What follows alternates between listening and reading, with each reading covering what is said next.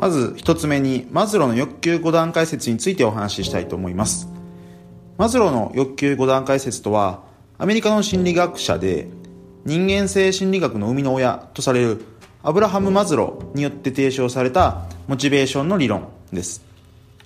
人間の欲求というのは5段階に分類できてその重要性に従ってそれらが階層構造を成しています。まあピラミッドのイメージですね。その階層構造の下側の欲求、まあ、つまりは低次元の欲求が満たされればさらに工事の欲求を満たすべく人は行動していきますよ。というような理論です。5段階の分類についてですが、えー、まず1つ目は生活整理欲求でして衣食住の欲求のことです。次にですね安全確保欲求というものがありまして集団に属することでリスクや危険から身を守りたいというような欲求です。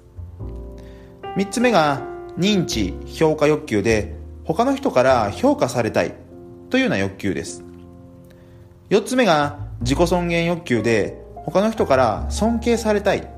というような欲求です。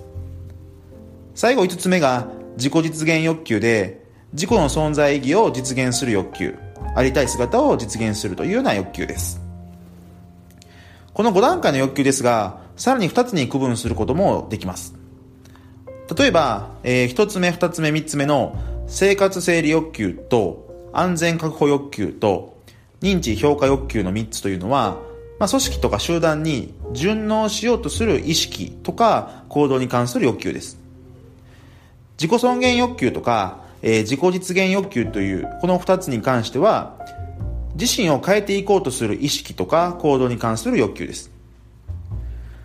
この欲求5段階説を活用することで、後輩の方ですとか部下の方が、いずれの段階にいて、どのような価値をこちらから与えていけばよいか、